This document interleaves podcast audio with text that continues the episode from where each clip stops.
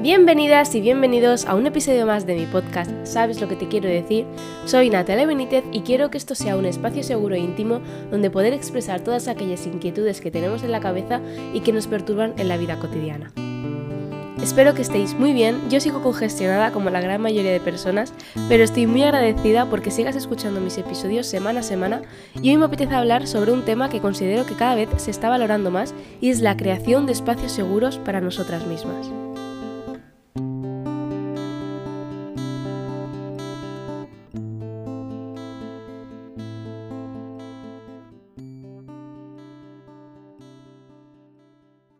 Crear espacios seguros para nosotras o nosotros mismos no es tarea fácil, o por lo menos para mí no ha sido nada fácil. Para mí, crear espacios seguros con las personas me ha parecido de lo más complicado a la hora de relacionarme con la gente, de socializar, ¿no? Y es que puedo decir que no he sabido lo que era un espacio seguro hasta hace bien poco como aquel que dice. A lo largo de mi adolescencia he tenido varios grupitos de amigos y amigas. Hasta ahí bien, y es algo normal. Ir cambiando de grupos, ya que a medida que creces cambias de colegio, instituto, universidad, y eso te hace conocer diferentes personas con las cuales tienes más o menos afinidad. Nunca he sido de tener muchos amigos. Yo veía a la gente de mi edad que tenían grupos abundantes y nunca les faltaba nadie para salir de fiesta o hacer cualquier plan.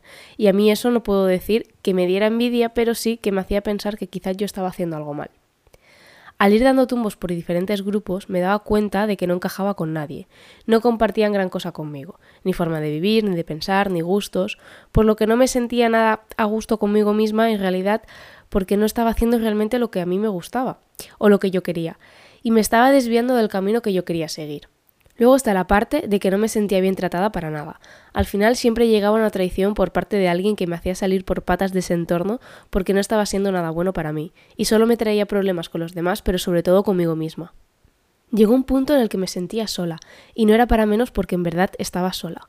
Llegaba cualquier fecha importante donde todo el mundo salía o había un plan que a mí me apetecía hacer y no tenía nadie con quien hacerlo. Y en aquel entonces yo veía inviable hacer las cosas sola porque me moría de la vergüenza y no podía parar de pensar en el que dirán. Y ya no era solo hacer un plan, sino que tampoco podía hablar con nadie, con nadie de mi edad, claro. No confiaba en nadie lo suficiente como para contarle mis problemas, entre comillas, mis inquietudes o mis alegrías. Eso sí, siempre estaba ahí para los demás, pero nadie estaba para mí. ¿Sabes lo que te quiero decir? Está claro que somos seres sociales y necesitamos socializar. A mí eso me hacía dedicar mi tiempo y mi energía a personas que realmente no me merecían la pena. Y lo único que hacía era hacerme pasar un buen rato. Pero yo quería encajar de cualquier manera y estar en un grupo como todo el mundo. Por lo que me empecé a conformar con poco y a dar oportunidades sin medida a estas personas que iban pasando por mi vida hasta que llegó un punto en el que no pude más, y empecé a distanciarme de todas aquellas personas que no me aportaban absolutamente nada. ¿Sabéis esto de si no aportas, te apartas? Pues ese fue mi mantra en ese tiempo y a día de hoy lo tengo grabado a fuego y lo sigo en rajatabla. Empecé a crear espacios seguros y como todo, el primer espacio seguro que creé fue conmigo misma. Como os hablaba en el episodio anterior, de dentro hacia afuera. Empecé a hacer cosas que me hicieron sentir a gusto y crear planes conmigo misma. Al principio estos planes eran dentro de mi casa porque aún no estaba preparada para llevarlos al exterior, porque aún me importaban muchísimo el que dirían de mí. Este espacio seguro aún perdura y conmigo misma es donde más cómoda me siento. No fue un camino de rosas. Llevarme bien conmigo misma me ha llevado mucho tiempo y muchas charlas frente al espejo hasta que conseguir entender mi mente y poder compartir tiempo de calidad conmigo misma sin autocastigarme por lo que estaba viviendo. Considero que cada uno tiene que buscar lo que de verdad le llene y le gusta hacer consigo mismo. A mí, por ejemplo, me gusta mucho cuidarme, practicar yoga, leer, escribir, la fotografía y crear en general. Así que eso es lo que desarrollo cuando estoy conmigo misma. Y una vez que empecé a llevarme bien conmigo misma, todo se acomodó de una manera automática empecé a conocer gente que me aportaba cientos de cosas positivas y con las que estaba súper a gusto. En ese momento mi puzzle empezaba a estar completo y fue cuando yo me atreví a empezar a hacer planes en solitario de puertas para afuera.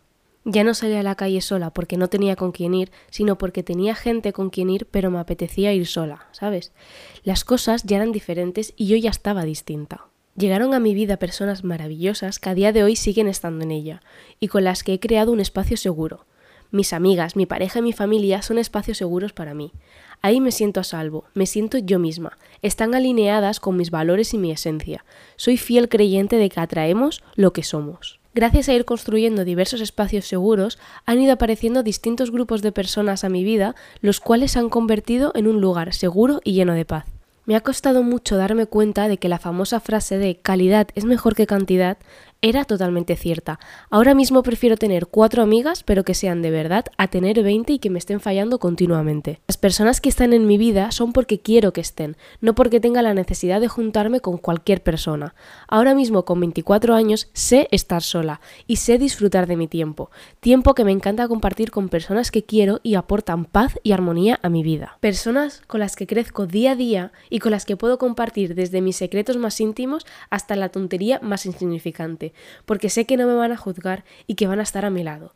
Y eso está muy bien, pero no quiero decir que en algún momento no me haya sentido sola o haya tenido un mal día, claro que sí, pero he podido desahogarme y sentirme apoyada creando así lazos más fuertes y más sinceros. Así que hasta aquí el episodio de hoy, espero que te haya gustado y si es así puedes seguirme para no perderte los próximos episodios y también en mi Instagram como Natalia Benítez López. Muchas gracias por estar ahí, un beso y nos vemos pronto. Adiós.